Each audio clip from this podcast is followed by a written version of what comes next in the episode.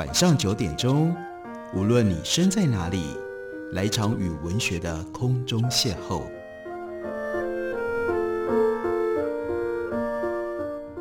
杨照谈书，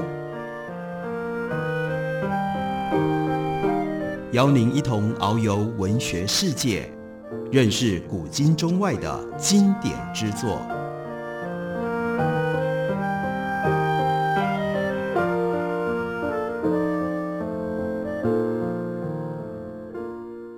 各位听众朋友，大家好，欢迎收听杨照谈书。本节目为台北广播电台 FM 九三点一，每个星期一到星期五晚上九点为大家播出。我是杨照。在今天的节目当中，要为大家介绍的，这是未曾出版的新书，书名叫做《成为西蒙波娃》，这是从英文翻译过来的书。这本书的作者是 Kate Kepatrick。这本书原来的英文的书名就叫做《Becoming Beauvoir》。西蒙波娃是谁呢？这就是。这本书要为大家提出解答的大问题，所以在 k p a t r i c k 他所写的前言标题就是“谁是西蒙德波瓦”。一九二七年的某一天，西蒙德波瓦和他的父亲对于什么是爱起了一场争执。那个年代，社会期待所有的女性都能够把结婚生子当作是人生的梦想。可是那一年，一九二七年，十九岁的西蒙德波瓦。正在攻读哲学，渴望找到一种他能够同意，而且他能够追随的哲学观。波娃，他的父亲表示，爱就是对他人的服侍、爱慕与感激。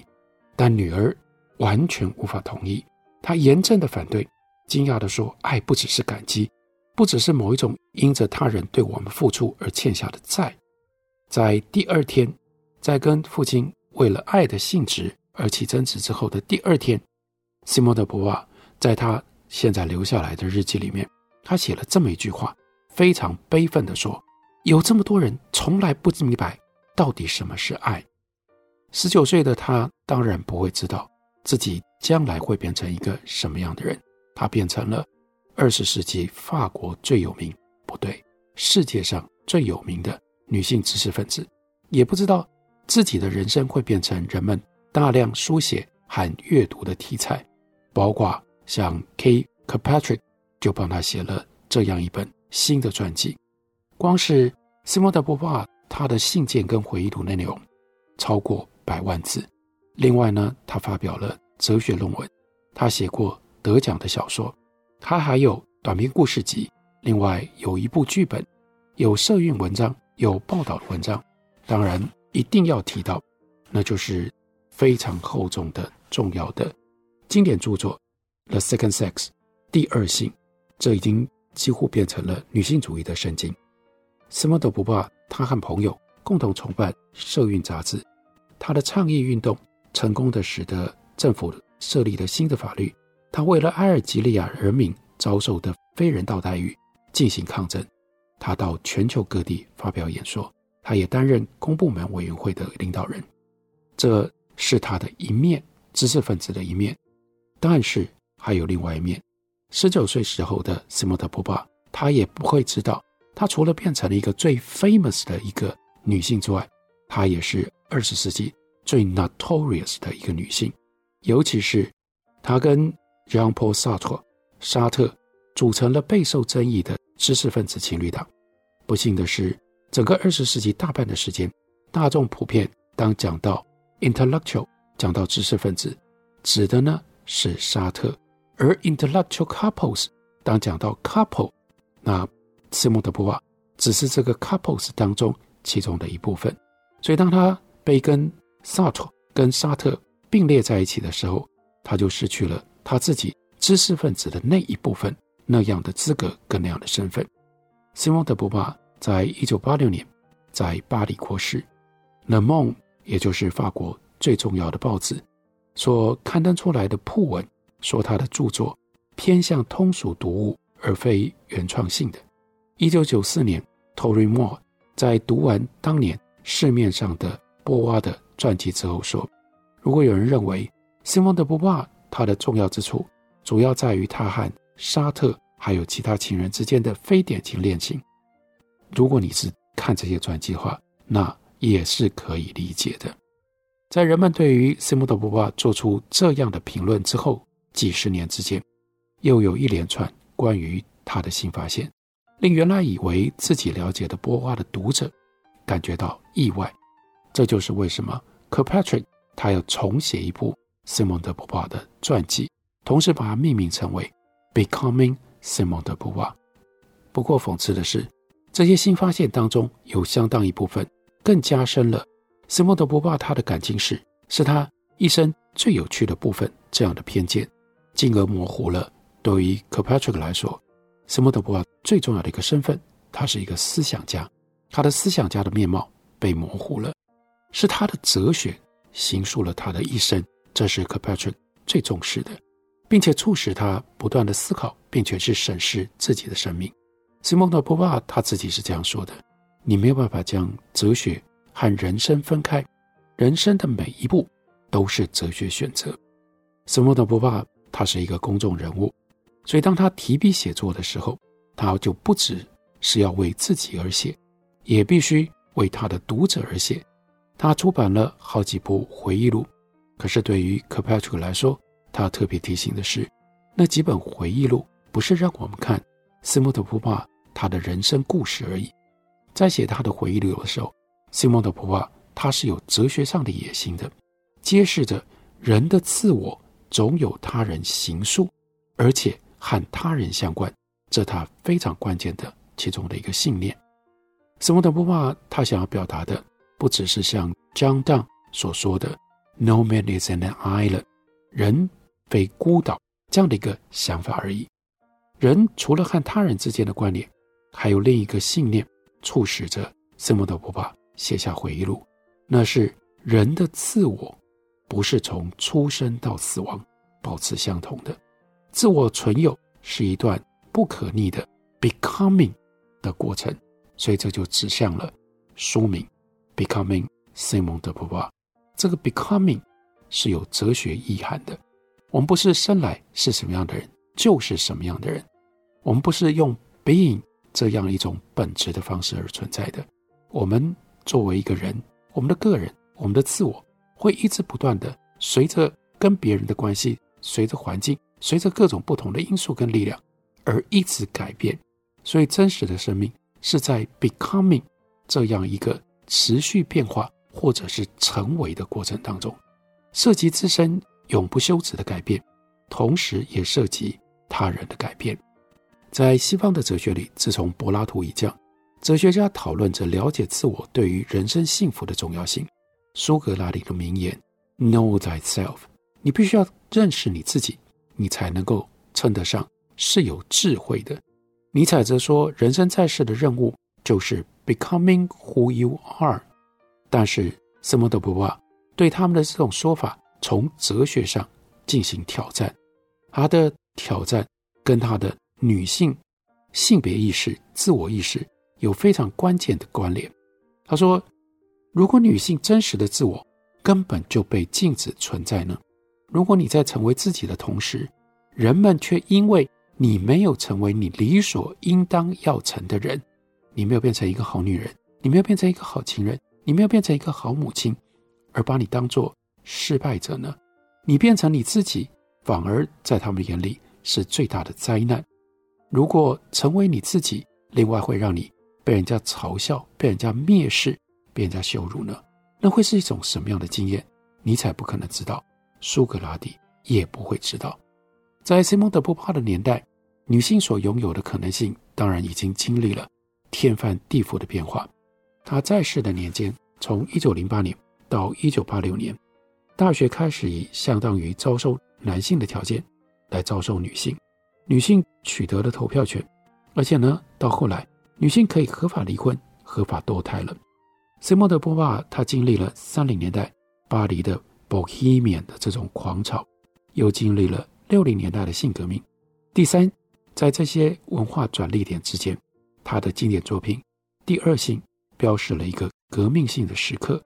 女人在公共领域当中思考，进而坦率谈论自身的方式有所改变了。西蒙德·波娃，他所接受的哲学教育。在他的同辈之间是前所未见的，但即便如此，当他快要四十岁的时候，他开始思考，身为女人对我而言，对自己而言，意义是什么？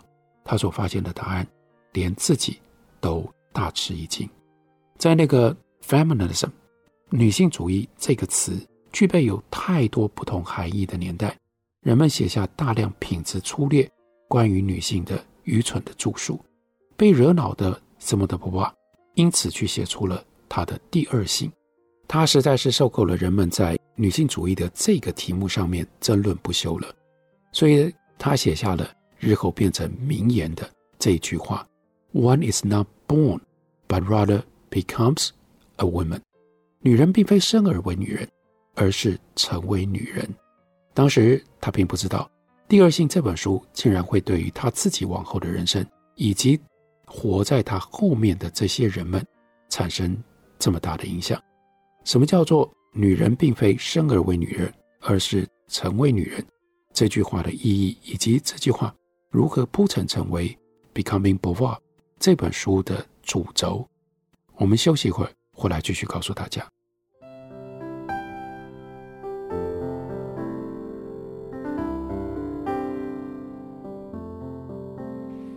见台北的身影，拥有颗热情的心，有爱与梦想的电台，台北广播 FM 九三点一。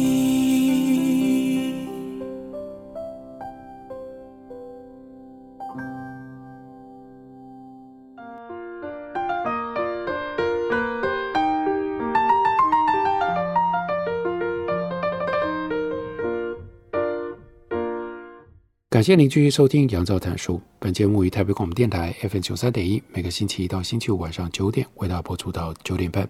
今天为大家介绍的这是 Kay Kirkpatrick 他所写的《Becoming Beauvoir》，这是 Simon de Beauvoir 的新的传记，由卫城出版公司刚刚出版，中文翻译成为《成为西蒙波娃》。Simon de Beauvoir 讲过名言：“女人并非生而为女人，而是成为女人。”而这本书呢，就是要探究西蒙德·波娃如何变成他自己。人不可能有条理地书写自己的人生，因为人生是永无休止成为自己的过程。这是西蒙德·波娃那么样聪明的一个少女，她在十八岁的时候就已经得出了结论。当波娃阅读自己前一天的日记的时候，她说：“这就像是在阅读死去的自我所做成的木乃伊。”十八岁的时候。他就写出这样的句子。他是一个哲学家，他习惯于思考，并且永远质问着他所身处的这个社会的价值观，还有自身生命的意义。西蒙德·波娃认为，时间在人的生命经验里扮演着一定的角色，所以呢，Kirkpatrick 他的这本传记当然也是顺着他的生命的时间顺序来写。波娃在年纪大了之后，他曾经说：“世界改变了。”他跟世界的关系也有所改变。当他写下自己的人生，供他人来阅读的时候，他想要展示生命的变化、生命的熟成，还有呢，他人和自己无可逆转的衰退。生命是在时间当中舒展，因此西蒙德·波娃就希望跟随年岁所松解开来的脉络来写，在这一点上面也是有哲学意涵的。那就回到。他在少女时期，他曾经读过的 Henri Bergson 伯格森。伯格森最重要的哲学主张、哲学影响，就是说，自我并不是一样东西，自我是一段过程，是一种有生命的活动，是一段在死亡为其画下限制之前持续改变的 becoming 成为的过程。而西蒙德·波娃之所以变成他自己，部分要归因于因为。他愿意做选择，他所做出来的选择。不过，他也清晰地意识到，自我创造和他人行述之间的这种拉扯，自身的心愿和旁人期待之间的冲突。几个世纪以来，法国的哲学家争论着：人活着到底是被人家看到好，还是不要被人家看到比较好？笛卡尔借用奥维的话说：“人得要不被看见，才能够过得幸福。”而西蒙德·波巴的重要伴侣沙特，则用很大的篇幅讨论他人物化的 gaze 凝视如何将我们囚禁在次等的地位当中。不过，波巴并不同意他们的说法。他认为，人要过得好，你还是得要被他人看见，只是应该要用正确的方式被看见。但是，什么是正确的方式呢？以正确的方式被看见，取决于观看的人和时间点。想象一下，如果你是一个五十岁出头的女性，最近决定要写下你的人生故事，你从童年开始写，然后呢是少女时期、青年时期，你在短时间之内连续发表了两本畅销的回忆录，里面记载着二十一岁的你和如今已经非常出名的恋人之间的对话。你很有成就，并且享誉国际。不过那是五零年代的下半，这是真实发生在西蒙德·波娃身上的事情，也就是那个时代女性的自述作品还没有到达那样的一个分水岭，所以呢，也就是女人可以公开显露她们的野心和愤怒的那样的一个关键时刻，更不要提说女人可以公开的展现。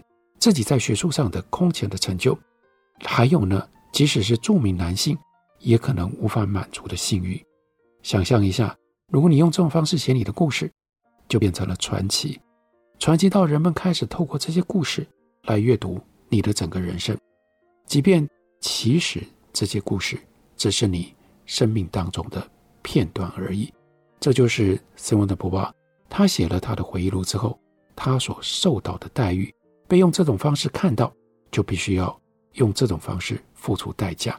西蒙德·波娃他在回忆录里面写过两个故事，这两个故事塑造了他的形象，当然是相当扭曲的公众的形象。第一个故事发生在一九二九年十月的巴黎，故事当中有两个哲学系的学生坐在罗浮宫外面，正试图定义两个人之间的关系到底是什么。这两个人刚刚在竞争激烈、最有名的国家考试当中，那就是考 e c o n o m a 分别拿下了第一高分跟第二高分。第一高分是萨特，第二高分是波娃。他们都准备要开始他们哲学教师的新生涯。那个时候，沙特二十四岁，西蒙德·波娃比他小三岁，二十一岁。在这个故事里面就提到了。沙特并不想要传统的忠诚的关系，所以他们就协议成为彼此的 essential love 主要的恋人，并且同意对方可以拥有其他 contingent loves 偶然一时的恋人。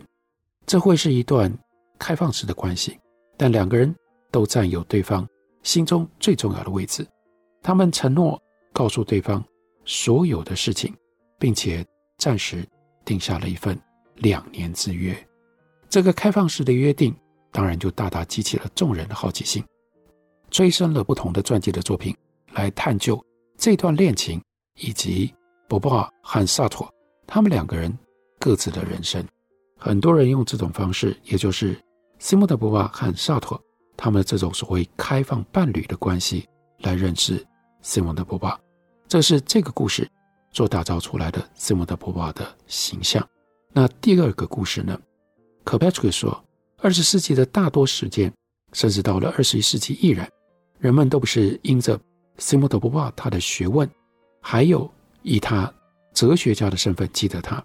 这有一部分就肇因于他所说的这第二个故事。这个故事的场景也在巴黎。一九二九年年初，在卢森堡公园的美第奇喷泉的旁边，西蒙德·波娃决定要跟萨托分享。他的构想，一个他自己正试图在发展的叫做多元道德论。可是呢，沙特猛烈抨击他的观点，使得西蒙德·波娃突然之间不再确定自己在 intellectual 上，在知识上究竟拥有多少能力。西蒙德·波娃他是那个高手辈出、著名年代出类拔萃的哲学系的学生，在那一年的夏天，他会成为史上通过激烈竞争的。叫 Aggregation 是教师资格国考学生当中最年轻的一个，就像萨托一样，正要崭露头角的哲学家 Merleau-Ponty 也找上了西蒙德·波巴，希望跟他谈话交流。Merleau-Ponty 非常重视波巴的意见，在往后的几十年间持续跟他见面交谈，也透过写作来交流意见。